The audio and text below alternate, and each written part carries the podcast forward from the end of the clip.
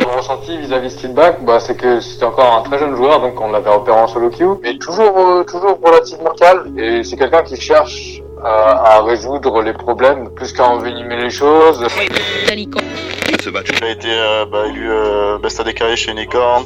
Il a, il a un certain talent, du coup il en prend vite les champions. euh. Quand il était chez euh, Fnatic, bah, il a quand même enculé le game avec euh, ses pics. Au final, il peut jouer à peu près tout. euh. Il continue à apprendre. Voilà, il arrive à faire better. Bonjour à tous et bienvenue dans ce troisième épisode de Push to Talk, le podcast où l'on retrace le parcours de ces fous qui ont fait du jeu vidéo leur métier. Je m'appelle Croc, je suis toujours commentateur du jeu vidéo League of Legends et comme chaque semaine, je m'entretiens avec les meilleurs éléments e-sport francophones, joueurs, managers, coachs, créateurs d'équipe. L'idée à chaque fois c'est de dépeindre le portrait d'une de ces personnalités et de partager son histoire, d'en apprendre un peu plus sur son environnement. Et pour ce troisième épisode, j'ai le plaisir d'accueillir un joueur expérimenté qui fait partie des rares joueurs à avoir trouvé une rédemption en jouant un autre rôle euh, que son rôle initial, de tireur à support. Merci à Steelback de me rejoindre pour ce portrait. Bah, merci à toi pour l'invitation. Bah écoute, euh, ça me fait plaisir de t'avoir parce que pour ce troisième numéro, j'ai euh, le chiffre, ton chiffre préféré euh, pour commencer. Et en plus de ça, t'as beaucoup à dire sur sur ta carrière, je pense, parce que ça fait déjà plus de 5 ans. Est-ce que tu peux rapidement le présenter pour les gens qui te connaîtraient pas? Alors, moi, je m'appelle Pierre Medjaldi. Euh, les gens me connaissent sous le pseudo de Steelback. Et euh, ça fait maintenant, ouais, à peu près, je crois que ça fait, je, je sais jamais exactement, mais je crois que ça fait 5 ans, 5 ans Ouais. que je suis joueur professionnel. Euh, voilà. Ouais, c'est comme ça que j'ai trouvé aussi. euh. Alors comme d'habitude, maintenant on commence à avoir un peu l'habitude pour ce podcast. J'aime bien commencer par un ordre un peu chronologique, avant, un peu pour pouvoir le connaître un peu l'avant du joueur, parce que parfois ça donne des idées sur euh, le côté compétitif euh, avant même de rentrer sur League of Legends. Toi, quand t'étais petit, tu te dirais que t'étais un kid agité, t'étais un sportif, t'étais l'élève doué, t'étais celui qui voulait faire rire tout le monde, ou plutôt le côté calme et discret. C'était quoi ton ton type de de- d'enfance? Alors, moi, je dirais que j'ai eu, euh, j'ai eu les deux côtés, en fait. Quand j'étais vraiment jeune, euh, j'étais assez euh, calme, j'étais très très calme, genre je faisais pas de bruit, et j'ai eu euh, bah, mon adolescence qui est arrivée, là j'ai commencé à foutre le bordel. Mhm. Euh, faut savoir que j'ai vécu ben, dans une banlieue. Euh, du coup, j'étais influencé par ben, beaucoup de gens autour de moi et du coup, j'ai commencé ben, à devenir euh, celui qui foutait le bordel en classe et qui faisait rien. Et ensuite, j'ai eu donc cette période où j'étais un peu le gamin euh, qui faisait n'importe quoi. Et mon père m'a a décidé de me changer de, de collège Ok. euh, parce que ben, j'étais dans une zone euh, pas bonne et euh, c'est là que j'ai vraiment changé. J'ai commencé à un peu plus travailler en cours, mais j'avais toujours les jeux vidéo qui étaient à côté, donc j'étais quand même assez renfermé sur moi-même. J'étais pas très sociable parce que ben dès que je rentrais chez moi, je restais sur le PC, et je jouais. Ouais. Et voilà. Et d'ailleurs, euh, il y a, il y a des premiers jeux vidéo qui vont bercer cette enfance-là. J'ai lu dans quelques interviews que Code a fait pas mal partie de ta vie à cette période-là, Call of Duty. Et Ouais. euh, il y avait d'autres jeux autour de ça ou c'était d'abord Code et après les autres? T'étais assez exclusif déjà comme euh, joueur? Euh, alors moi, euh, j'ai commencé à jouer aux jeux vidéo vers euh, 9-10 ans, je crois. Ok. Et, euh, avant, je faisais du foot et j'ai arrêté le foot euh, parce que, ben, en fait, je voulais devenir, euh, enfin, je voulais devenir fort au foot, je voulais devenir peut-être pro, mais euh, j'avais un problème à la jambe et dès que je faisais du foot trop longtemps, j'avais toujours cette douleur qui revenait. Du coup, je me suis dit, ben, que je pouvais pas, je pouvais pas avoir de carrière là-dedans. Euh, donc là, ben, je me suis mis aux jeux vidéo et c'était à l'époque, c'était Call of Duty 2. Mhm. Donc le 2, c'était vraiment c'est très très vieux et donc j'ai joué comme ça, j'ai joué pour rigoler. Petit à petit, j'ai commencé à gravir les échelons et j'ai réussi à même aller dans l'équipe française et j'avais 11 Énorme. ans. Énorme. Et, euh, et, euh, j'étais très bon donc au, au FPS. Et euh, ensuite, euh, il y a eu, euh, j'ai acheté une PS4. Mhm. Euh, non, c'était attends, non, c'était la PS3 et j'ai joué à FIFA, au FIFA dessus. Ah ouais. Et euh, bah, j'ai réussi à être top 10 français en, en ligne. Et, euh, et donc euh, j'ai toujours eu euh, ben, cette espèce de talent dans les jeux vidéo où je jouais, enfin c'était même pas, je tryhardais pas vraiment, je jouais en fait bêtement. Et petit à petit, j'avais mon niveau qui augmentait et j'arrivais à être vraiment ben, dans le haut du classement. Et ensuite, après les FIFA, ben, il y a eu League of Legends qui est sorti. Et, voilà. Et hum, tu dirais que t'étais déjà quelqu'un de compétitif même à l'école euh, euh, ou dans les activités qui te qui qui étaient où on te proposait de la compétition ou pas trop? Alors, euh, à l'école, j'étais vrai, je m'en foutais complètement Mm. en fait, parce que à partir du moment que ça me plaisait pas, en fait, j'arrivais pas à trouver d'intérêt à, à l'école. Je trouvais, euh, je trouvais ça chiant en fait. Euh, j'arrivais pas à m'intéresser. Du coup, ben, je m'en foutais de la compétition. Quoi. Je voulais le, seul moment de la journée euh, que j'attendais, c'est quand je rentrais chez moi et que je jouais en fait. Hmm. Et c'est là que j'étais vraiment ben, heureux. Et, euh, du coup, j'avais pas. Et même même quand je jouais chez moi, je jouais avec des potes, donc j'étais pas vraiment en mode compétition, mais juste le fait de, jouer, de jouer, de jouer, en fait, ça m'a obligatoirement euh, poussé dans le chemin de la compétition parce que j'étais bon en fait. Du coup, je me suis dit ben pourquoi pas alors être euh, tryhard un peu plus et être l'un des meilleurs quoi. Hmm. Et dans ces cas-là, tu trouves que c'était une activité un peu enfin solitaire ou plutôt très sociale parce que tu rencontrais j'imagine à 11 ans des joueurs qui étaient bien plus âgés hmm. euh, qui euh, j'imagine pouvaient à la fois être un peu envieux de ton talent mais en même temps qui se disaient ben à 11 ans, il pourra pas participer à des compètes ou quoi. Enfin, c'était déjà un peu un, un problème finalement cet âge très jeune quoi pour toi. Ouais, ben faut savoir que euh, donc quand Call of Duty 2 est sorti, il y avait beaucoup de, de cheats. Il y a des, hmm. les cheats, ben les, il y avait beaucoup de gens qui trichaient et tout. Et du coup, moi, j'avais, tu vois, j'avais 10, 11 ans, et du coup, je me ramenais sur un serveur, je faisais genre 40 frags, j'étais premier. Et après, ils me disaient, ben viens TS et tout, on va faire une game, on tous ensemble, on va faire une war, ça s'appelait, c'est du 55. Et euh, j'arrivais sur TS et ils entendaient ma voix et ils disaient, ben, ils me kickaient directement parce que j'avais une voix de pyjama en fait et ils étaient en mode, mais le mec il triche, c'est pas possible, tu vois. Et euh, c'est vrai que ça a été longtemps un problème, mais j'ai rencontré quand même à travers euh, ben, les jeux en ligne et tout ça, j'ai rencontré beaucoup de cultures différentes. J'ai appris l'anglais très rapidement. Il euh, faut savoir qu'en cours, j'avais en anglais. Enfin, moi, je faisais vraiment rien en cours et en anglais, j'avais genre 20 sur 20 parce que ben, tout simplement, j'étais devant, j'étais en train de parler anglais en fait. Le soir, mm. j'entrais chez moi, je parlais anglais, donc. Ah, c'est marrant. Hans, il dit exactement pareil. Il disait, euh, j'étais pas forcément très bon à l'école, mais par contre, l'anglais, en un an, il fallait l'avoir appris et c'était parti, quoi. Ouais, ouais, c'est ça. Et hum, à ce moment-là, toi, qu'est-ce qu'ils pensent? Est-ce que tes parents, ils, étaient aussi jeux vidéo? Pas du tout. Est-ce que euh, ils ont une bonne image de ça? Parce que on a des profils très différents. Genre Skins, mm. il disait que la famille aimait bien jouer aux jeux vidéo déjà, donc en fait, c'était plus facile. Là où Hans, euh, pas du tout. Quoi. Ben, ma, ma, ma mère, elle m'a, elle m'a beaucoup supporté dans, dans les jeux vidéo. Elle était, euh, franchement, elle a toujours, euh, elle m'a toujours poussé dans ce que j'aimais faire et, et, mon père aussi, euh, euh parce que mon, faut savoir que mon père, enfin, il est CPE, mais il peint à côté. Enfin, il fait un métier artistique et du coup, il m'a toujours dit qu'il faut suivre vraiment ben, ce que tu as envie de faire dans la vie, il faut suivre ton cœur. Du coup, je remercie vraiment mes parents de, de m'avoir ben, donné cet aspect-là de la vie. Euh, mais le problème, c'est qu'en en fait, il y a cette période de jeux vidéo où je jouais trop et je travaillais pas en cours. Du coup, là, il a commencé à avoir un clash hmm. où euh, c'était en mode, ben, faut que tu, faut que tu travailles parce que là, ça va pas, t'as des mauvaises notes. Euh, mais bon, après, euh, en fait, ça allait très vite parce que euh, j'ai commencé à, à, à monter très haut en solo queue. Ensuite, j'ai eu le, j'ai eu Fnatic qui m'a contacté et tout ça.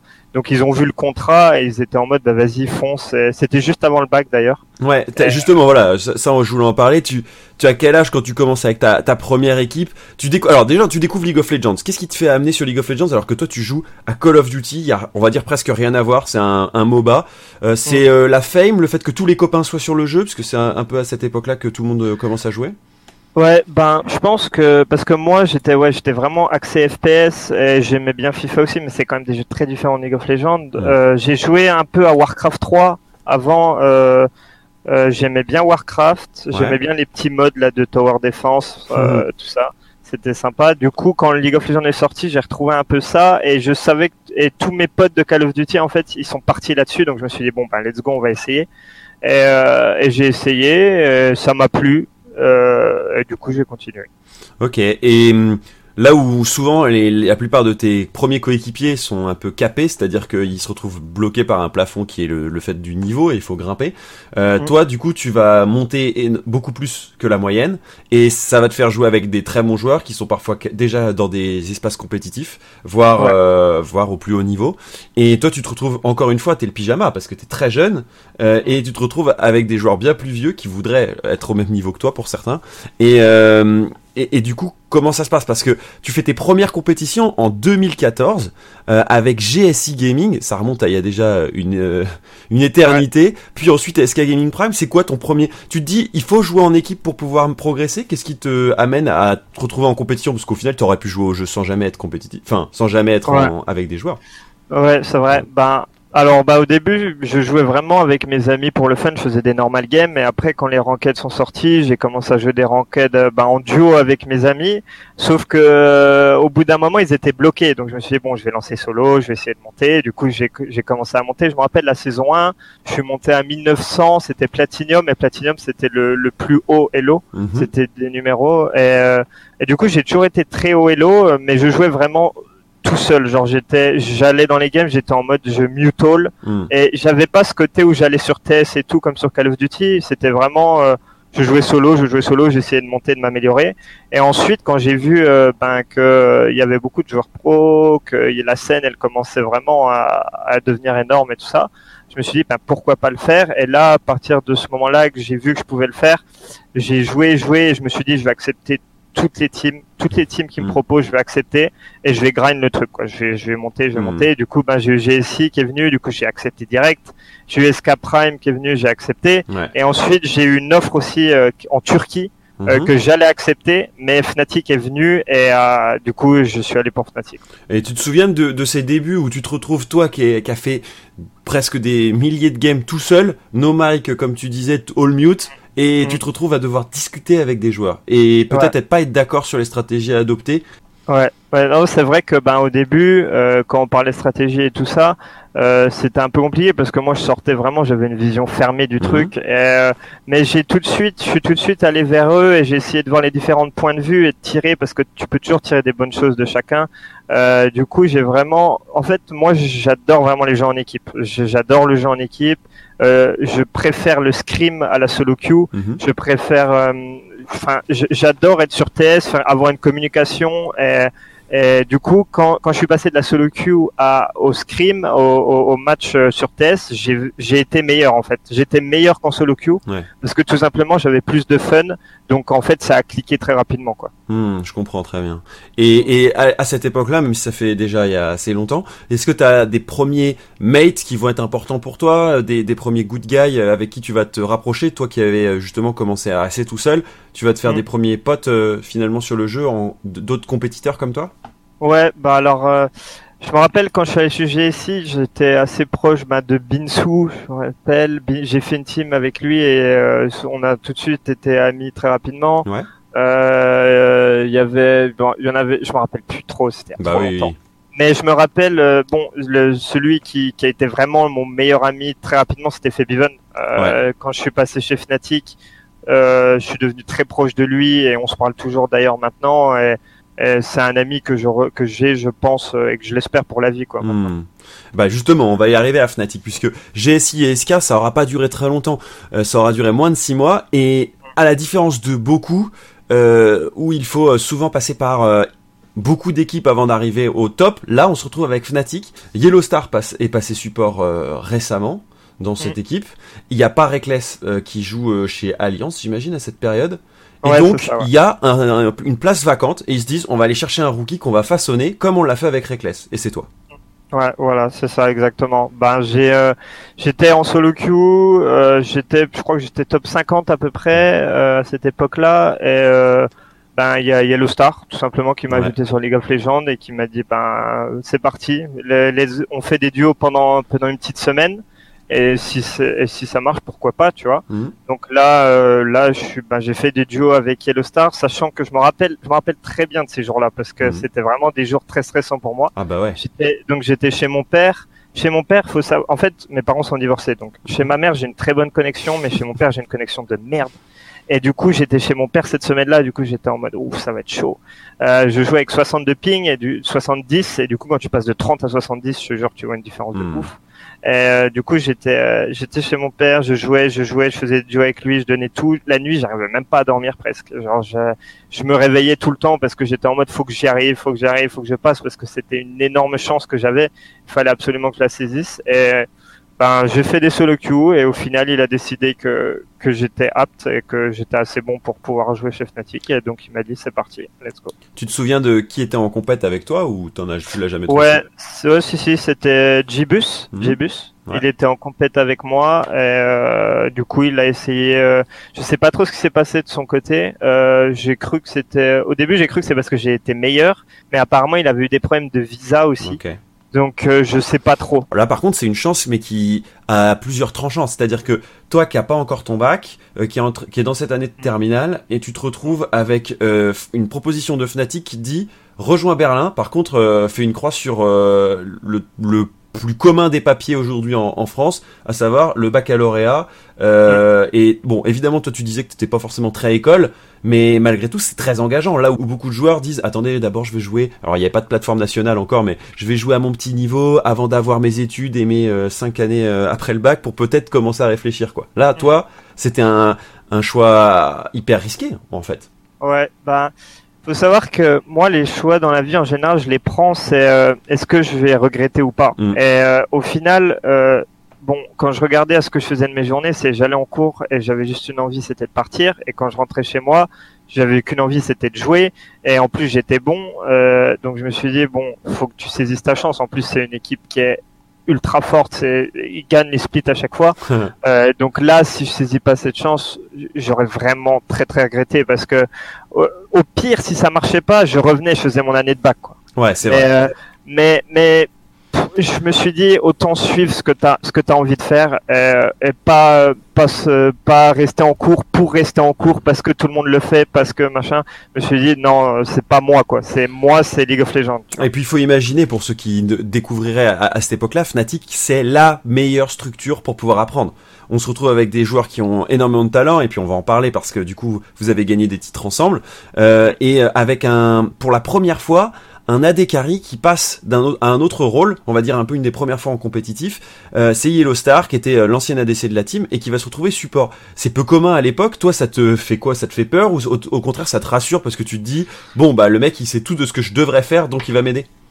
Ben moi au début euh, j'avais peur de fou quoi, Hmm. parce que je me retrouvais euh, de ma de ma de mon PC euh, devant mon euh, à rien faire là devant dans mon bureau dans le noir euh, où il y a personne à euh, je me retrouve dans une espèce dans une gaming house ben savoir qu'au tout début le premier jour où je suis arrivé on était en bootcamp à crois que c'était à Bruxelles D'accord et euh, du coup, euh, ben, j'étais dans un hôtel avec Febiven. L'après-midi, on allait s'entraîner.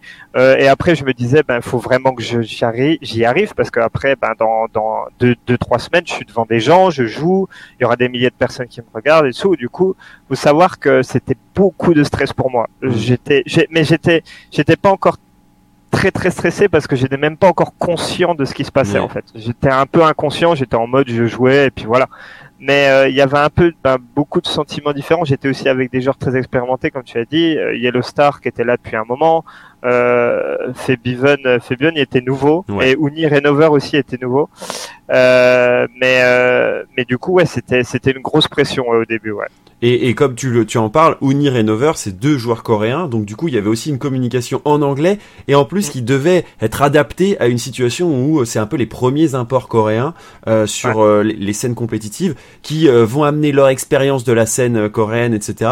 Pour, enfin pour certains, su- surtout de la solo queue, parce que Unir et c'était pas des joueurs qui avaient fait beaucoup de LCK, hein, la ligue coréenne, enfin à l'époque ça s'appelait The, The Champions. Et, euh, et du coup faut pouvoir composer avec ça quoi. Toi qui es très jeune, ces joueurs qui sont aussi assez jeunes, hein, mais euh, et qui ont euh, bah, peut-être le mal du pays, euh, d'être à 8000 km, 9000 km de, de chez eux.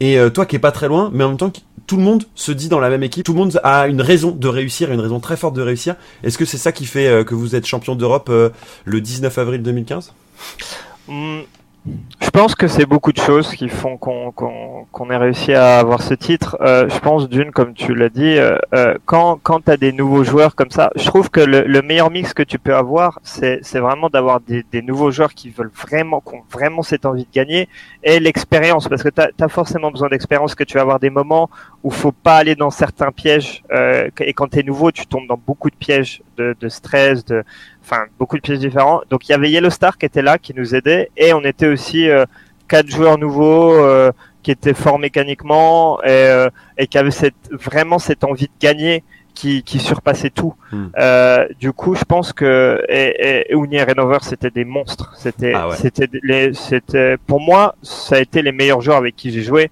Euh, de toute ma carrière, ils étaient en 2v8 toutes les games. Euh, Uni, il était incroyable, Renover aussi. Nous bot, on jouait plus farm, mais au final, ça, on a, on a eu un bon style dès le début. Ça jouait beaucoup topside. Moi bot, on, nous bot, on donnait très peu de ressources. Moi-même, on donnait très peu de ressources. Et Yellow, il, était plus en train de roam sur la map. Et, euh, et ce style nous a, ça, ça match. Hmm. Et tant mieux, tant mieux pour nous. Et euh, je pense que c'est tout ça qui fait que ben on a réussi à gagner euh, ce, ce, championnat. Et donc six mois après avoir été tout seul dans ta chambre, à signer un, un, un, contrat avec Fnatic, tu te retrouves Six mois après, donc, euh, je disais euh, en avril, à jouer une game euh, à Madrid dans une salle surchauffée où il y a, vous êtes face à UOL, ça va se jouer en 5 games. Est-ce que tu te rappelles, il se passe quoi dans ta tête à ce moment-là? Parce que c'est genre la rédemption, quoi. Vous allez devenir champion d'Europe. Ouais, bah alors cette finale c'était vraiment incroyable. J'ai, je crois que j'ai jamais fait un stade avec autant de monde parce qu'après j'ai fait les Messi, mais je crois qu'il y avait pas autant autant de gens dans le stade. Euh, c'était à Madrid, je crois qu'il y avait 8000, peut-être peut-être par là 8000, 9000 personnes. Euh, c'était euh, c'était c'était pour moi le plus beau souvenir que j'ai eu parce que bah, en plus que d'avoir gagné cette finale, cette finale elle a eu elle est arrivée à 5 games. Donc à 5 games euh, c'est fatigant quoi. Au bout d'un moment euh, t'es en, tu gagnes un 0, après ils reviennent, après ils reviennent, après tu arrives à 2-2, t'es devant tout le monde et tout. Mais ce qu'il faut savoir c'est que dans les BO5 euh, enfin moi ce que ça me fait c'est que au début je suis stressé la première game parce que voilà t'arrives sur stage et tout ça la deuxième game euh, le stress commence à descendre et à partir de la troisième quatrième cinquième game je n'ai plus aucun stress en fait parce que t'es tellement euh, je sais pas c'est peut-être parce que la fatigue de, de trop stresser ou quoi mais t'arrives à un moment où bah c'est bon quoi genre tu tu viens de le faire deux trois fois euh, ou tu veux pouvoir le faire d'autres fois donc c'était vraiment un mélange de, de, de sentiments de, de peur et aussi de, de d'être super heureux d'avoir gagné le split, mm. mais mais je regrette un peu parce que j'étais un peu trop jeune et j'ai pas su euh, savourer tout ça. J'ai pas su, euh, j'étais j'étais très axé sur mes performances euh, mm-hmm. personnelles et et j'ai trouvé que cette finale j'avais bien joué, mais je trouvais que je pouvais encore un peu mieux faire. Et du coup j'étais toujours dans cette perfection tout le temps qui m'a un peu ben, enlevé enlever cette, cette, le désir, euh, enfin pas le désir, le goût de la victoire. Euh, le goût de la victoire, exactement. Ouais. Et, et, du coup, ce goût de la victoire, il va avoir forcément une saveur un peu plus particulière puisque quelques semaines après euh, cet, cet, événement à Madrid, vous allez donc aux États-Unis avec l'équipe pour aller face eh bien les meilleures équipes internationales à la mi-saison, hein, c'est ce qu'on appelle le MSI. Ouais. Et ce tournoi international de mi-saison, ça va vous opposer à plein d'équipes, évidemment américaines, coréennes, chinoises. Il y a EDG, il y a TSM, etc. Et vous allez vous retrouver parce qu'on va pas tout prendre, mais face à SKT, euh, c'est un moment particulier pour toi de jouer face aux Coréens. Tu regardais la scène coréenne ou pas du tout? Mm. Est-ce que tu étais euh, fan euh, de, de, de, Faker qui était déjà en face de, de vous à l'époque? C'était une très grosse équipe de SKT puisqu'elle deviendra championne du monde. Ouais, ben moi j'ai toujours regardé les matchs de compétition, euh, même avant que ce, tout début de la solo queue. Mais je me rappelle, c'est d'ailleurs ça s'appelait Champion comme t'as dit. Champions, ouais, The Champions, ouais. Ouais, et je regardais déjà la LCK, je regardais Faker, je regardais SKT, donc faut savoir que je les connaissais euh, ben très bien. Euh, je les avais vus, j'étais fan d'eux aussi parce qu'ils ah étaient tout simplement incroyables. Euh, donc je me suis dit tiens on va les face, ça va être une expérience vraiment superbe. Euh, et on est arrivé là-bas, on a commencé à scrim, mais le truc c'est que les scrims, les équipes coréennes, elles nous sous-estimaient énormément. Hmm. Et du coup, on n'a pas réussi à avoir de scrim avec eux, pas beaucoup. On a eu un scrim avec EDG, on a eu, je crois, euh, peut-être un scrim avec SKT, mais c'est tout. Mais du coup, on était vraiment bloqué parce qu'ils voulaient pas nous donner d'entraînement. Euh, mais ensuite, quand on arrive en stage, là, là, ils ont eu peur. Là, SKT. Nous, même nous, même nous, on s'y attendait pas. On était en mode ça va être dur et tout. Enfin, on était, on était en mode, on verra quoi. On était et on a réussi à, à presque presque gagné cette dernière game qui était horrible avec le Nunu là, le Nunu, j'en fais encore des cauchemars.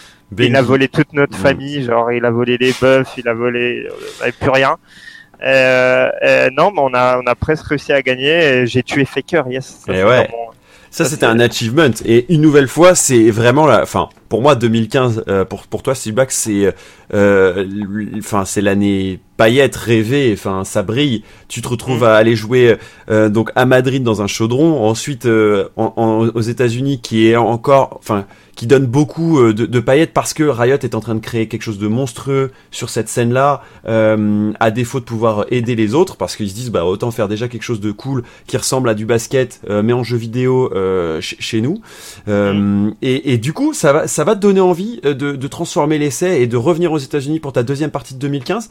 Qu'est-ce qui te pousse à faire ce changement, à savoir de passer de, de Fnatic à une équipe académie aux États-Unis? C'est un énorme changement. J'imagine que tu as été poussé vers la sortie.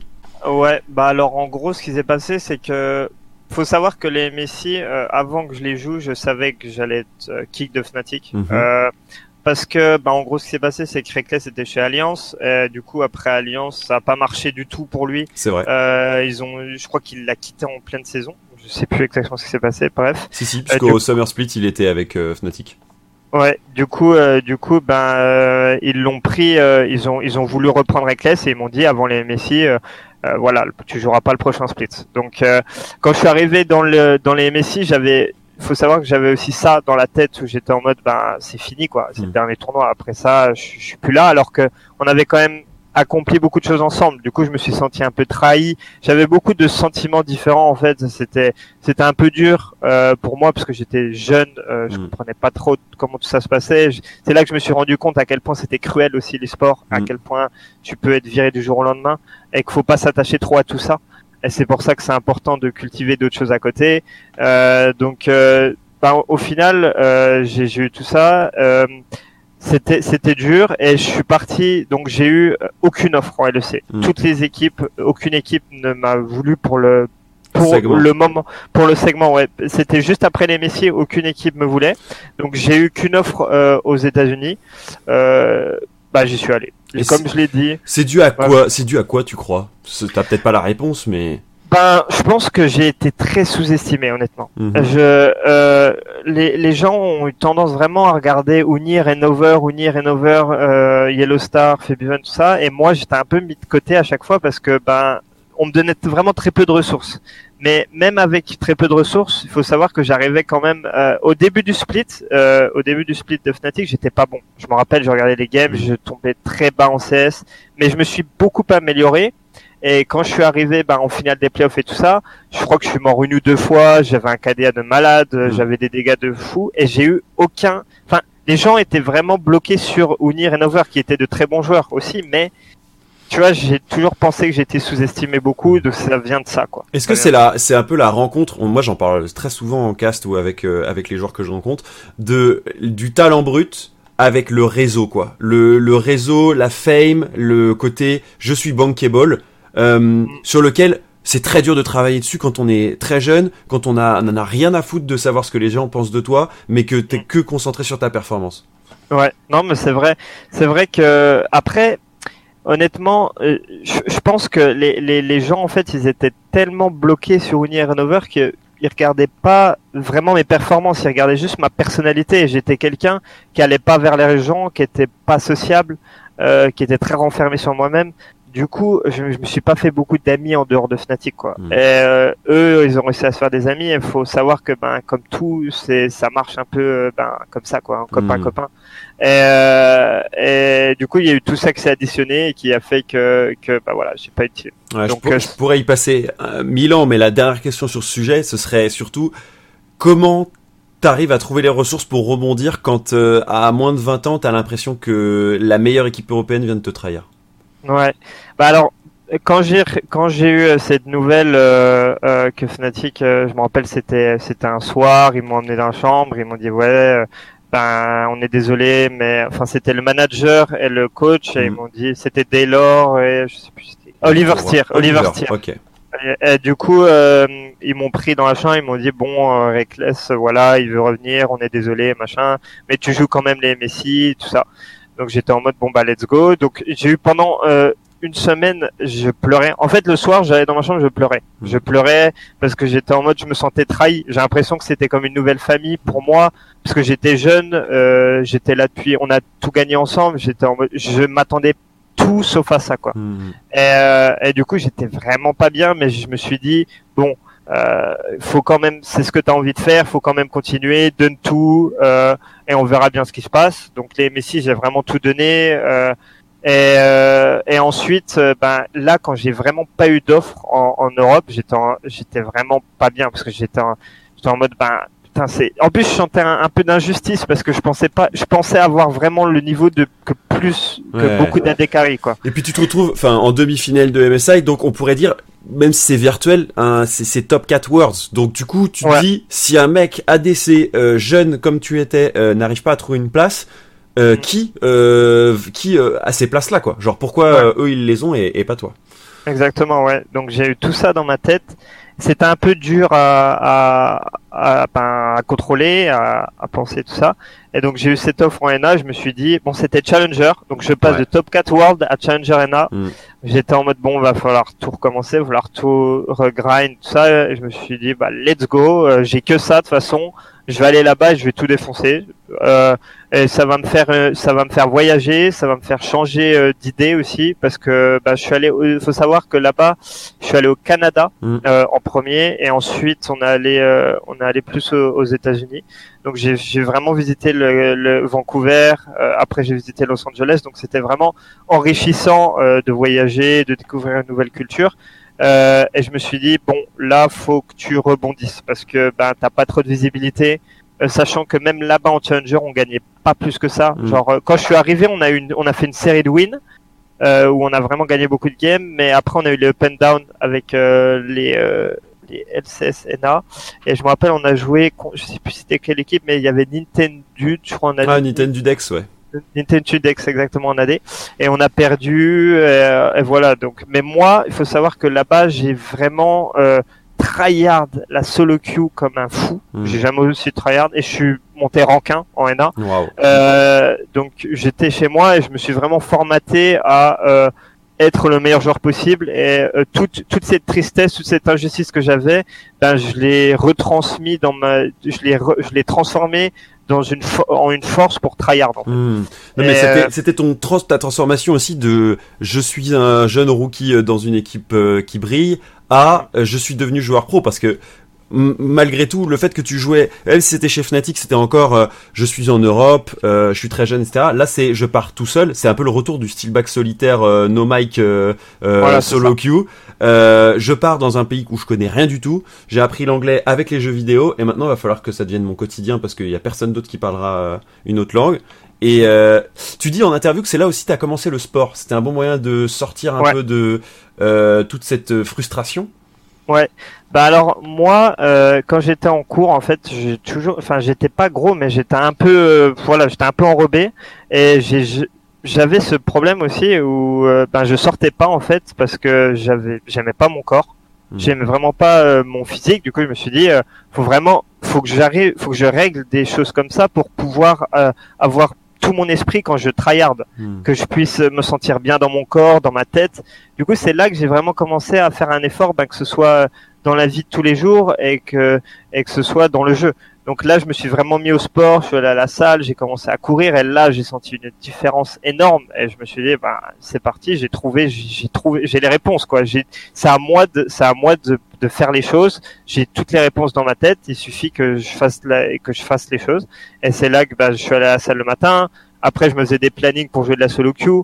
Euh, dès que je tiltais, je faisais une pause. Enfin, je me suis vraiment fait des règles et je me suis même maintenant, j'arrive pas à être aussi euh, à cheval sur les règles que je me mets. J'étais vraiment tellement déterminé que que j'ai réussi à me faire un plan de tryhard ultime et je l'ai suivi pendant euh, je dirais pendant 3 4 mois et quand je suis revenu euh, ben on en parle je sais pas si tu Ouais, en ouais, parler mais quand je suis revenu quand je suis revenu après en en, en Europe, Europe. en fait parce que ben en fait faut savoir que là-bas l'équipe euh, je crois qu'on a plus ou moins on en avait marre. Enfin moi j'en avais marre d'être là-bas parce que je trouvais que les gens autour de moi ils tryhardaient pas plus que ça.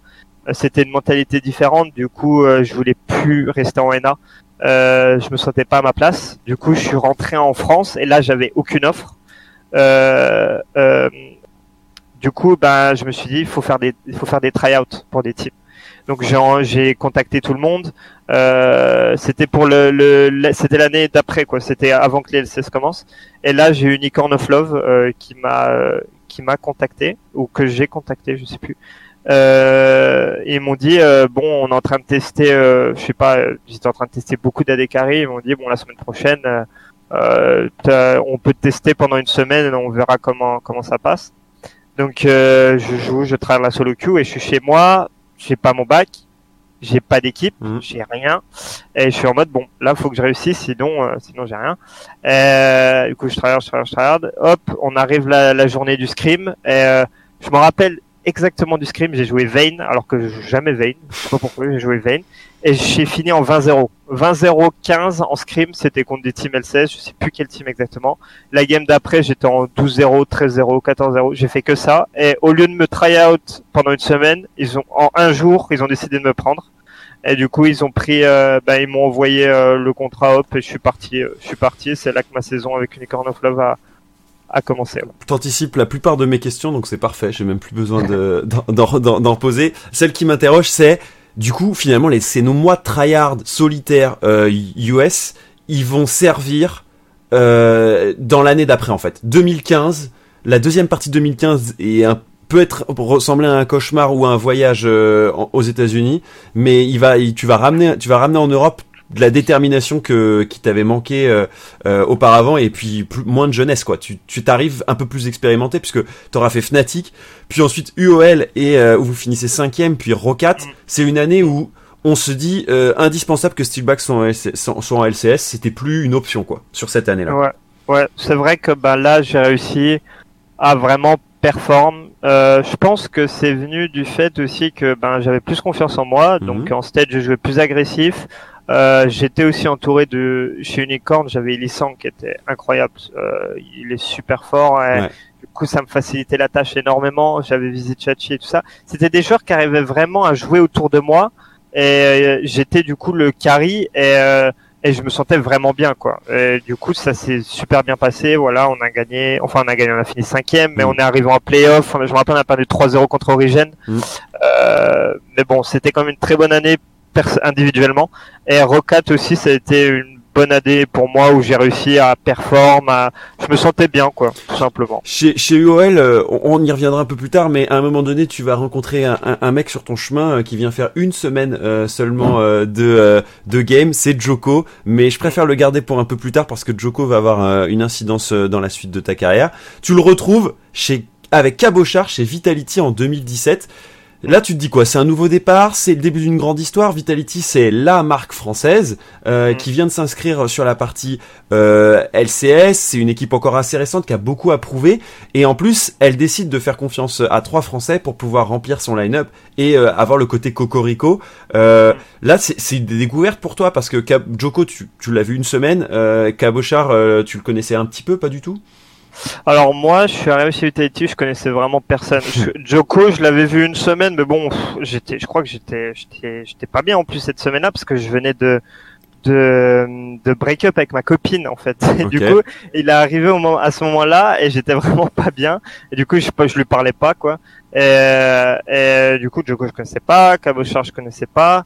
Euh, Voilà, donc je connaissais personne au final quand je suis arrivé chez Vitality. ouais. Et c'est là où tu découvres les joies et les peines de jouer avec un import coréen support qui laisse que peu de place à l'apprentissage et aux erreurs. Puisque si on y revient, vous tu te retrouves avec Ashani. Un, un- alors cette fois, c'est euh, au précédemment, pardon, tu avais des Coréens euh, dans ta line-up. Hein, tu parlais de Uni Renover, mais c'était plutôt à d'autres rôles. On va dire que t'avais Mm. pas ce duo bot lane. Chez, Ro- chez Rocket, j'ai eu Raze C'est en, vrai. en support. Ouais. Et ah oui, c'est vrai, là t'avais Raze. Donc du coup, un deuxième support coréen. Comment Ouais. ça marche une duo euh, ou comment ça ne marche pas aussi une duo avec euh, un import coréen? Alors euh, bon, alors avant, euh, quand j'étais chez Rocat avec Raze et tout ça, ça s'était bot, euh, ça s'était passé correctement, on va dire. Euh, Il arrivait à, à, à jouer avec moi et tout ça, mais euh, il y a eu quand même, euh, j'ai trouvé cette barrière euh, de la langue qui Mm. était trop importante. Genre, je trouve qu'un AD un support, faut vraiment qu'ils arrivent à communiquer. C'est trop important, c'est très très important la communication. T'es tout le temps sur la même lane, tu dois prendre des décisions en, en une seconde. euh, tu dois dire un mot, le mec il doit avoir le déclic et et quand t'as cette barrière-là, ben t'as des temps, t'as du, t'as du ping quoi, tout simplement. C'est vrai, c'est de la latence. Ouais, c'est de la latence et, euh, et c'est pas bon. Euh, après, euh, est-ce que ça peut marcher? Je pense, oui. Ça, Mm. il y, a, y a toujours, il y a toujours des exceptions et tout ça. Mais bon, moi, euh, d'après mon expérience, euh, jouer avec un, un- un support coréen ou un AD ou deux, enfin sur la botlane de, de, de régions différentes, c'est compliqué. Hmm. Très compliqué. Ouais. Et, et, et 2017, c'est le début aussi d'une histoire pour Vitality, mais aussi avec EDF. Et je voulais le mettre en avant parce que tu vas signer avec eux euh, bah, la possibilité de rentrer dans leur team EDF qui, est composé que de sportifs euh, jusque-là. Et avec Neo, vous allez devenir un peu les deux emblèmes euh, e-sportifs. Et tu vas y... Bon, il va y avoir des documentaires et un partage d'expérience avec des athlètes comme Alain Bernard, il me semble, euh, pour Ouais. apporter un peu le côté e-sport à cette team EDF. Toi, tu, tu trouves ça cool Enfin, en final, moi, d'un point de vue extérieur, j'ai trouvé que c'est un bon moyen de te placer en référence sur la scène francophone et euh, de, euh, de montrer qu'il y a du contenu qui peut se faire et que e-sportifs et sportifs ont euh, des points communs, dont le côté athlétique, quoi. Ouais, eh ben, exactement comme tu l'as dit. Quand quand j'ai eu cette offre avec EDF, euh, au début, euh, ben, j'ai- déjà j'étais super heureux parce que EDF, euh, bon, c'est une énorme entreprise euh, que que je connais depuis tout petit, que Mm. tout le monde connaît. Euh, du coup, je me suis dit c'est un honneur déjà qu'il me propose ça. Euh, et ensuite, ben fallait voir ce qu'il me proposait parce que j'allais pas aller là-bas et, je- bon, et faire de l'électricité quoi. Du coup, euh, du coup, ils ont proposé, ben justement, de mettre, euh, de faire des documentaires avec d'autres, euh, d'autres sportifs et mettre ces choses-là en commun pour que les gens se rendent compte que euh, euh, un e-sportif, euh, ben ça demande tout autant de ressources qu'un qu'un nageur ou ou que ou qu'un cycliste ou et, et du coup c'est vraiment cet aspect-là qui m'a plu euh, et que j'ai voulu euh, vraiment euh, appuyer sur ça. Et donc on a fait, j'ai eu cette rencontre avec Alain Bernard qui a été très enrichissante, qui m'a dit comment il approchait les choses et je me suis rendu compte que on avait beaucoup de similitudes euh, euh, sur comment euh, ben, approche. Lui par exemple, il a avant avant ses compétitions, il m'avait dit qu'il a des petits rituels euh, Mm. de rester. euh, de, de, de fermer les yeux pendant cinq minutes et tout ça. Et moi, j'ai ces petits rituels aussi que je fais. Et, euh, et c'est intéressant de montrer au monde que ben voilà euh, être e-sportif euh, ça demande beaucoup de sacrifices ça Mhm. demande d'aller à la salle de sport ça demande de- d'avoir ces petits rituels ça demande de manger correctement et de plus avoir cette image là du geek qui euh, reste devant son PC euh, Mhm. parce que c'est pas comme ça que tu arrives à ton pic de performance quoi Ouais, mais j'ai vu qu'il enfin, il y a plusieurs collaborations au début entre sportifs et sportifs que je trouve parfois, j'ai trouvé parfois un petit peu médiocre euh, où on essayait juste de, de vendre de l'e-sport euh, à, à des euh, à des gens qui en- n'en connaissaient pas. Mais j'ai retrouvé à travers tes interviews et les interventions entre toi, Alain Bernard et d'autres, plutôt le côté que ça te tenait vraiment à cœur aussi de se dire purée, euh, je peux pas, je peux ne faire pas que euh, de l'e-sport, mais aussi montrer aux gens que l'e-sport c'est euh, euh, il y a le côté athlétique, il y a le côté réflexion, euh, il y a le côté sport à 5, euh, il y a la communication, etc. Et ça t'a mis un peu pour moi dans un autre rôle que juste euh, le joueur qui essaye de performer chaque match, mais aussi bah du coup un peu plus en communication vis-à-vis des gens en disant bah regardez euh, moi ma vie c'est c'est aussi de travailler tous les jours euh, pour essayer de progresser quoi. Ouais, bah j'ai trouvé cet aspect-là qui était vraiment intéressant et euh, et faut savoir que moi j'ai beau, enfin avant j'avais beaucoup de mal à, aux interviews, j'avais beaucoup de mal à communiquer, même avec quelqu'un dans la rue, si tu veux, je, je bégaye, je- j'avais peur, tu vois, j'avais cette peur du, j'avais de l'anxiété. Chaque fois que j'allais vers quelqu'un, j'avais de l'anxiété parce que tout simplement je n'allais vers personne, j'allais vers mon PC quoi, c'est tout ce que je faisais. Du coup en fait quand j'ai eu, c'est bien que tu dis ça parce que quand j'ai eu cette euh, cette proposition de dev, je me suis dit c'est un challenge pour moi aussi de m'améliorer euh, là-dessus et de pouvoir euh, euh, parce que j'ai vraiment envie de raconter une histoire euh, parce que tout, toute toute la carrière que j'ai euh, euh, j'ai envie de la raconter aux gens et j'ai envie d'aider aussi les gens à travers mon histoire. Et euh, pour raconter cette histoire eh ben je dois vaincre cette peur là qui est de, de, de pouvoir parler de pouvoir faire tout ça. Et ben petit à petit j'y arrive et j'espère un jour que je vais pouvoir faire des, des j'aimerais bien faire des TED Talks tu vois. Mhm. Genre des d'un TED Talk sur euh, sur un ce que c'est d'être un joueur pro. Euh, ce serait un challenge pour moi et ce serait bien aussi de partager tout ça et d'aider les gens à comprendre et d'aider les gens même euh, à, à suivre leurs rêves quoi tout simplement. Bah, bah, sur, sur trois podcasts euh, aujourd'hui, euh, on est quand même à- avec trois joueurs euh, qui ont été très timides au début. Hein, Skins ou, ou Hans, c'est pareil. Hans c'était d'une timidité maladive euh, au départ, alors qu'il se retrouvait sur la scène euh, la plus hype euh, possible, euh, etc. Et vous êtes trois profils qui, qui ont beaucoup bossé là-dessus parce que euh, c'était primordial dans le métier déjà. euh, c'était une demande. Et en plus de ça, euh, bah, c'était aussi euh, un défi, comme tu le dis, de de- d'essayer de d'outrepasser ça et de se dire ok, bah si j'y arrive maintenant, ça va me donner plus d'options pour la suite. Quoi. Ouais. En parlant de la suite, bah, Vitality, ça passe un an et ensuite arrive Giants. Et ça, Giants, c'est euh, un moment clé parce que du coup tu vas partir avec euh, Joko avec qui tu viens de faire une année entière dans une équipe euh, avec d'autres prétentions. Après là, le, le, côté francophone de Vitality c'est le côté hispanophone qui va cette fois-ci euh, se révéler avec Giants qui est très ancré sur le territoire. Et ça va être ta, aussi, on, on, avance un peu, ta dernière année en, sur la partie LCS. Comment tu vis globalement ces, deux années Vitality et Giants avec quelques mates similaires mais aussi euh, pas mal de nouveaux euh, et des performances on va dire middle qui n'ont jamais euh, mm. pu à, permettre d'accrocher des gros rêves mais qui par contre stabilisent une nouvelle fois ton profil. Ouais.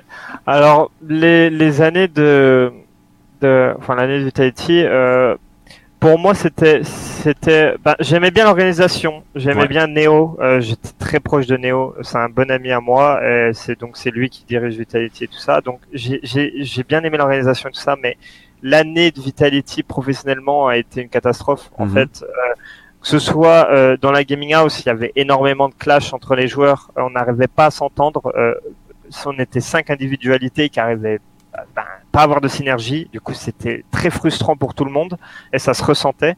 Euh, et c'était ça pendant un an. Euh, on a changé de joueur, tout le monde voulait changer de joueur, du coup tout le monde avait peur pour sa place. Du coup il y avait cette peur, il y avait cette frustration et il y avait beaucoup de choses qui rentrent en compte, qui a été, euh, qui a fait qu'on n'a pas réussi à performer. Euh, ça arrive, mais c'était une année décevante euh, professionnellement et, euh, et j'en ai, arrivé même à perdre confiance en moi euh, dans, dans, le jeu.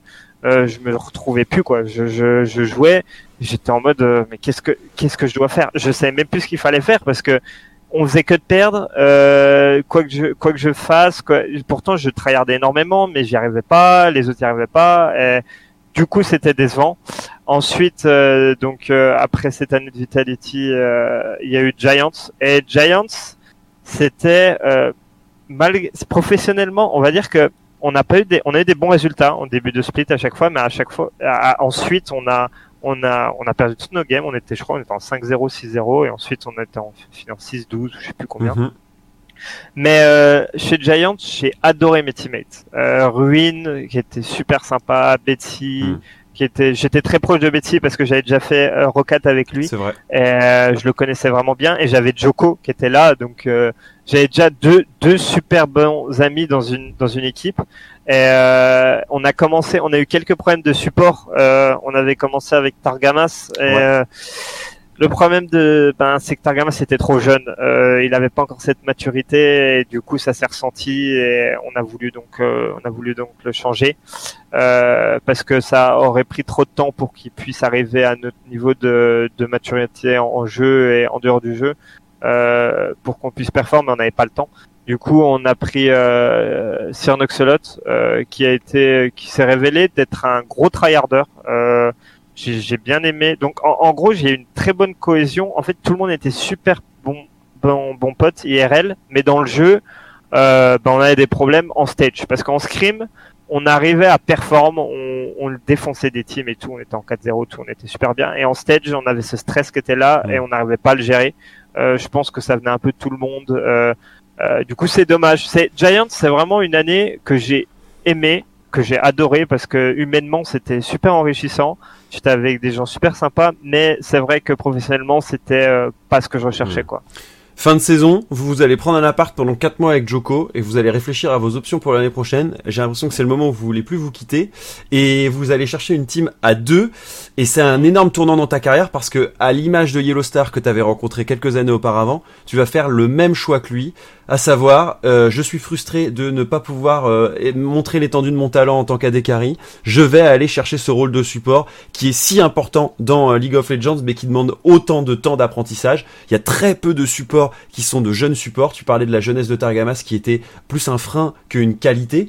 Eh bien, il y, a tout à refaire en changeant de rôle. Comment t'appréhendes ce moment-là? Je sais que tu l'avais un petit peu envisagé avec Giants et Vita sur quelques périodes de scrim, mais c'est que dans ta nouvelle équipe chez LDLC que ça va devenir effectif. Qu'est-ce qui te pousse à ce, changement et surtout, euh, est-ce que tu sens que c'est bienvenu par, euh, par le reste de l'équipe ou que tout le monde tremble à l'idée de se dire oh là là, Steelback, euh, il s'est joué des AD carry mais le support c'est pas encore ça? Mm.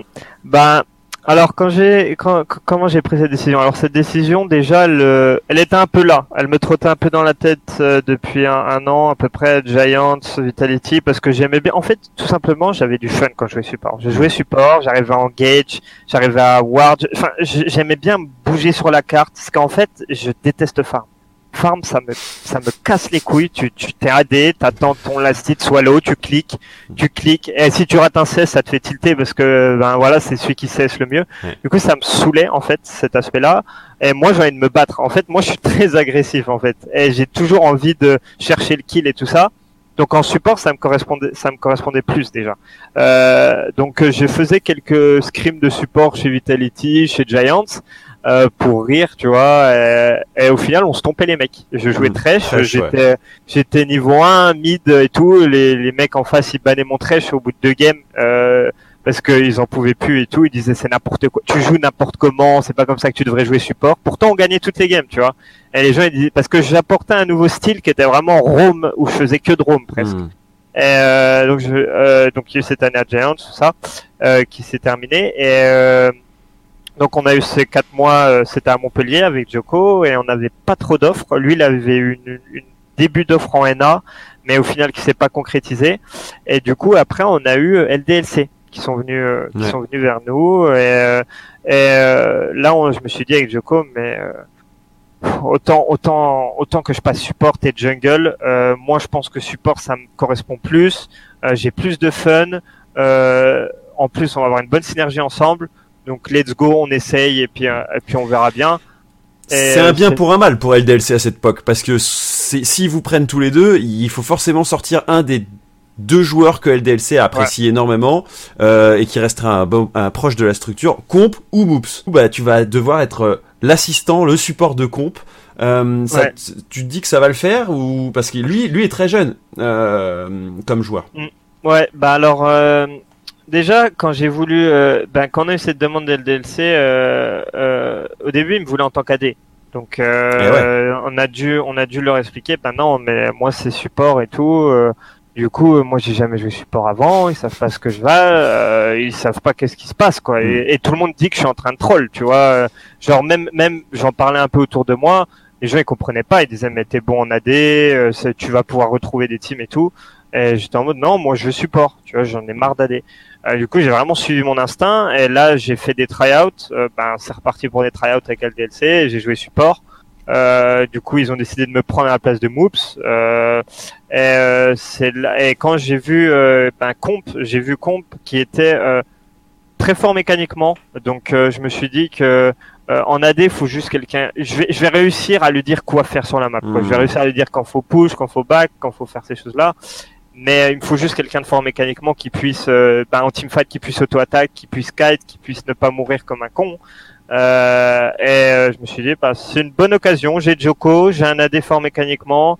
On arrive chez le DLC, euh, c'est le championnat français ça va être une belle aventure. Je suis jamais allé dans le championnat français. Et eh ouais, ça c'est ce sur quoi je voulais aller. 2019, c'est ta première équipe nationale. C'est finalement la première fois que les fans français peuvent te rencontrer, alors que ça fait pour certains 5 ans qu'ils se disent tiens, euh, il y a un, un, mec français qui joue en LCS, mais mm. on sait pas trop euh, qui c'est. Et ça va être ta première LAN avec, ta première victoire en LAN d'ailleurs à la Lyon eSport euh, 2019.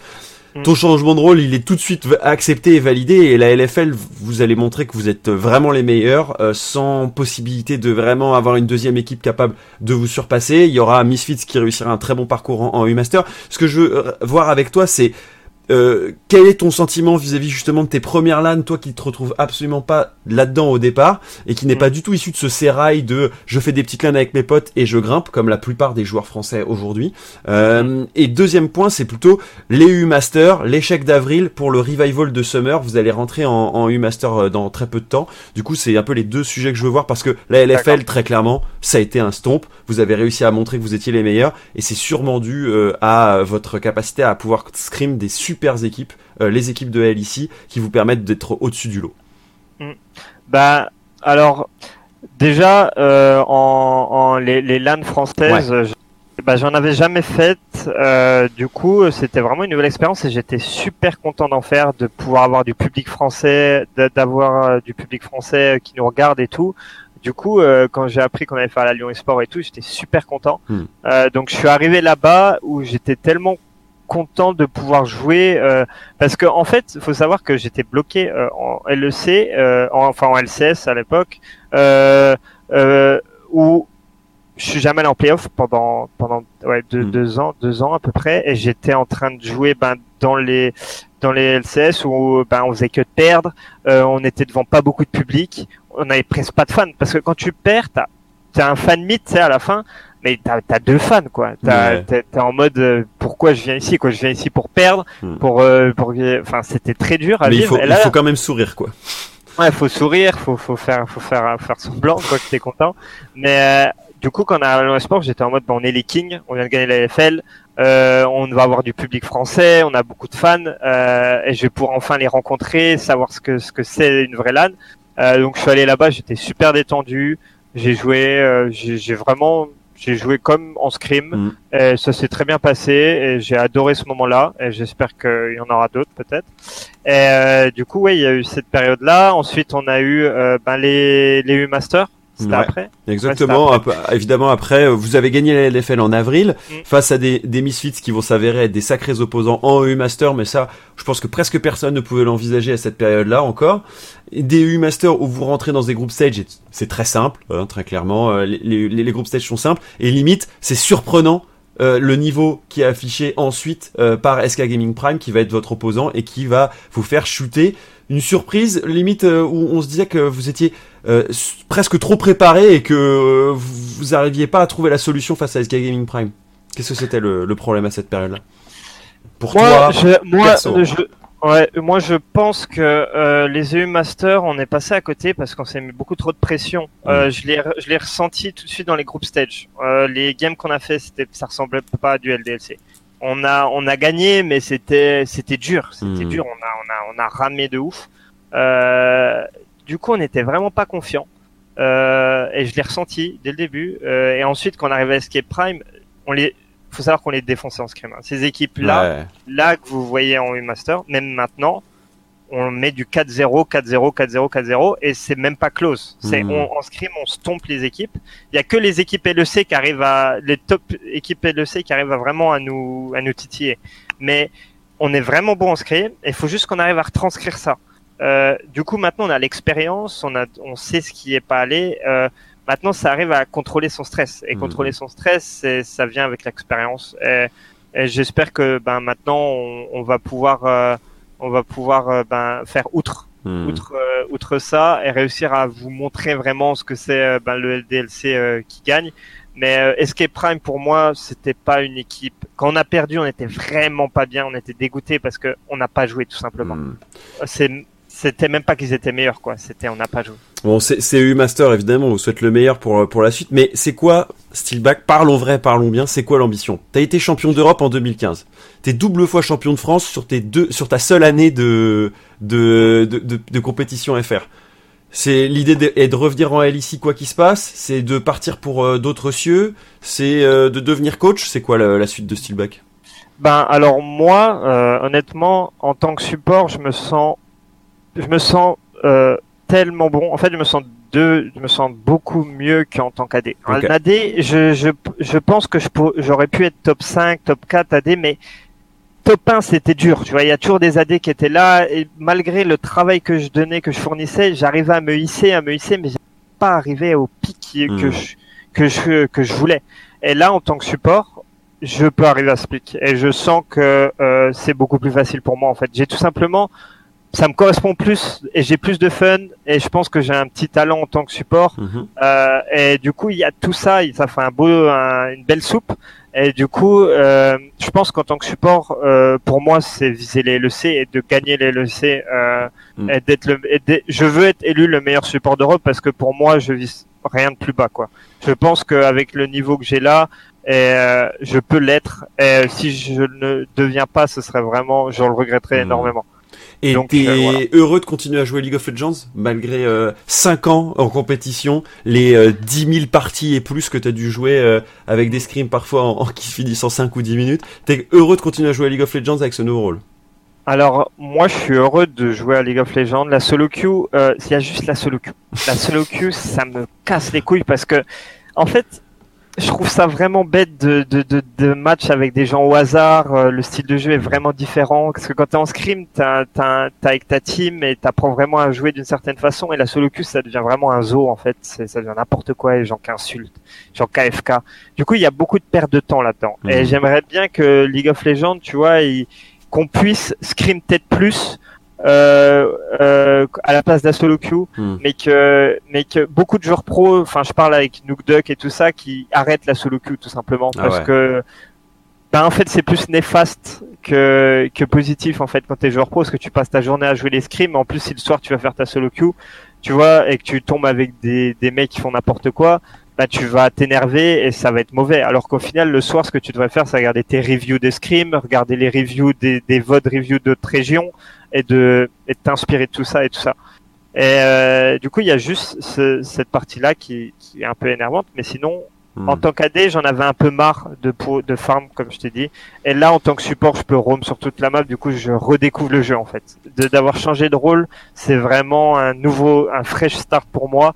Et ça m'a redonné vraiment l'envie de, de jouer à League of Legends. quoi. Euh, une question qui a, qui a rien à voir, mais qui euh, pour moi semble importante, c'est que tu as créé une relation avec Joko qui est assez particulière. De solo, j'ai l'impression que vous êtes devenu un duo, mais depuis déjà quelques temps. Ça se révèle sur la scène francophone parce que vous jouez chez LDLC, mais c'était déjà le cas euh, l'année dernière et, et en début de, enfin en fin de, de Vitality euh, Team.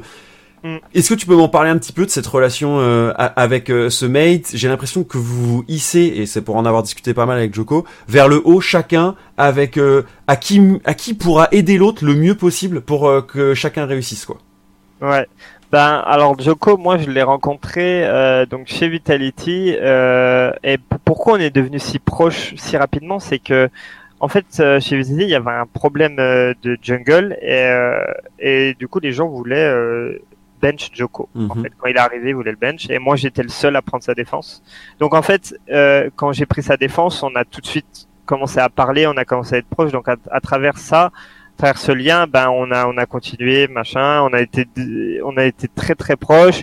Moi c'est quelqu'un qui me fait rire, euh, que que j'adore passer du temps avec et je trouve vraiment bon sur League of Legends aussi. Donc au final c'est vraiment que bénéfice et, et on s'est dit que que dans notre amitié on devrait se hisser vers le haut. Euh, Mhm. c'est comme toute relation dans la vie, euh, il y a beaucoup de gens qui sont euh, toxiques euh, en l'un vers l'autre et nous on veut vraiment être le contraire. On veut que qu'il n'y ait pas de jalousie, qu'il y ait qu'il y ait de l'entente mutuelle, que qu'on arrive toujours à, à quand l'autre il fait une connerie, on lui dit euh, comme ça. euh, en fait, t'aides l'autre à devenir plus heureux, à devenir plus lui-même, à, de, à, à suivre plus ses objectifs euh, qui lui tient vraiment à cœur. Et c'est ça qu'on essaie de Mhm. construire. Et, et à travers ça, on, on veut aussi euh, ben, raconter aux gens que comment devrait être une amitié, comment devraient être les relations. Du coup, on, on, on veut partager ça euh, avec tout le monde et à travers ces interviews, Mm. euh, à travers, comme je t'ai dit, moi j'aimerais faire des TED Talks, des choses comme ça, pour pouvoir euh, vraiment ben aller sur ce sujet. Et, et je, suis, je suis content d'être avec Joko euh, et ça fait ça fait maintenant ouais, deux trois ans, ouais, et tout ensemble. Et d'ailleurs, euh, vous, vous en parlez ensemble régulièrement. Euh, tu parlais de rituels euh, à l'époque, au moment où on parlait de d'EDF et de et de team euh, avec les, les athlètes. Toi, tu as une façon a, euh, a priori assez particulière d'appréhender euh, les games et le jeu en général, et tu prends pas mal de temps pour euh, méditer, pour préparer mentalement ton esprit à la prochaine game ou au prochain BO, etc. Est-ce que tu peux nous parler rapidement un peu de comme de cette méthode que que t'as j'ai l'impression appris et qui a un peu transformé toi et aussi ton mate parce que j'ai l'impression que vous êtes vraiment des personnes différentes entre Steelback du début et Joko du début et, et Steelback au- aujourd'hui quoi.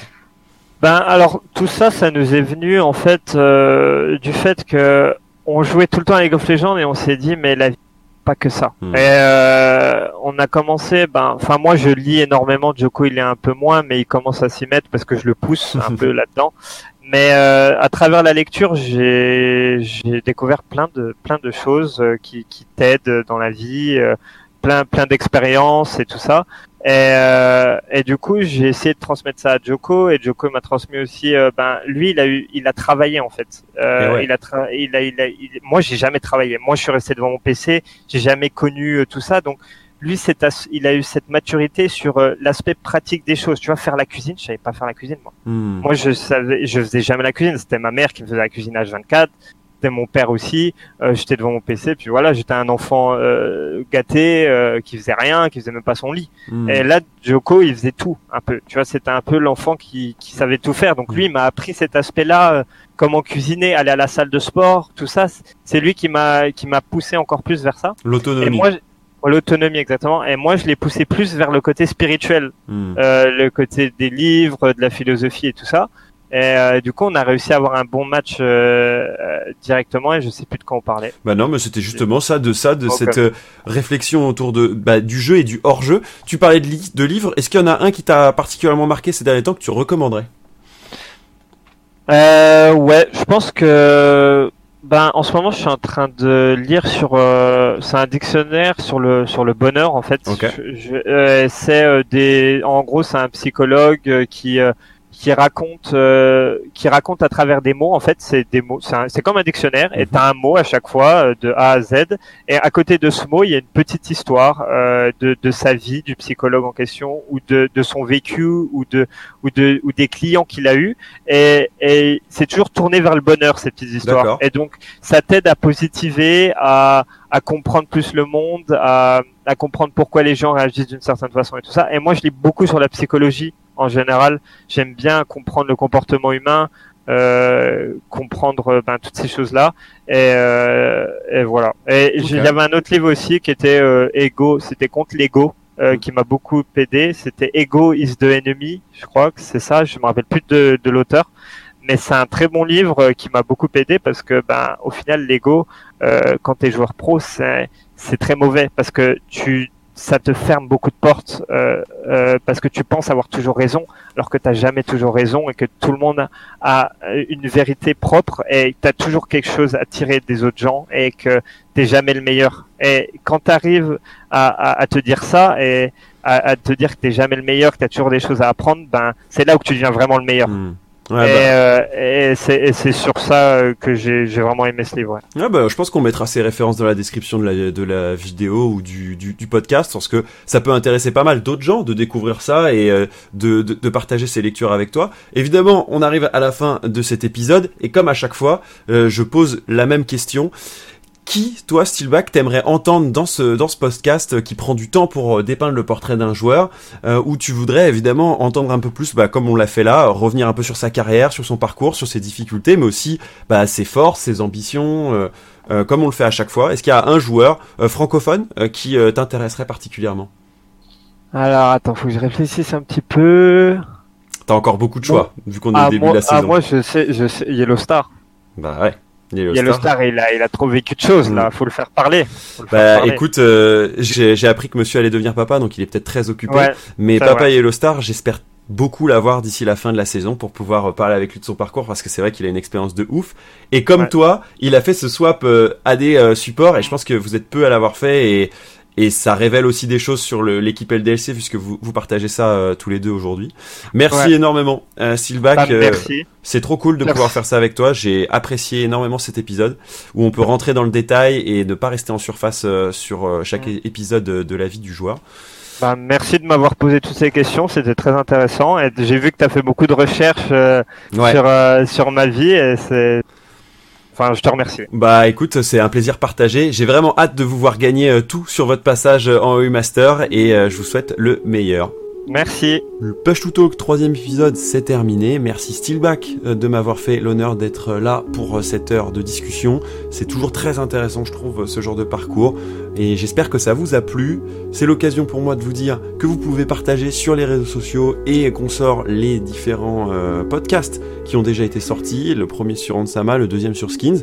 Voici ce troisième sur Steelback, j'espère que ça vous a plu. La suite arrive, j'espère euh, euh, pouvoir vous en proposer euh, à chaque fois un par semaine, au moins pour cette première saison. N'hésitez pas à me faire vos retours, je suis toujours très attentif à tout ça pour essayer de m'améliorer encore sur le contenu. C'est pas un contenu que j'ai encore beaucoup l'habitude de faire, mais c'est toujours un plaisir de le faire avec vous et découvrir ensemble ces, ces profils qui font de la scène e-sport ce qu'elle est. Donc je vous dis à très vite pour le prochain épisode, et d'ici là, portez-vous bien.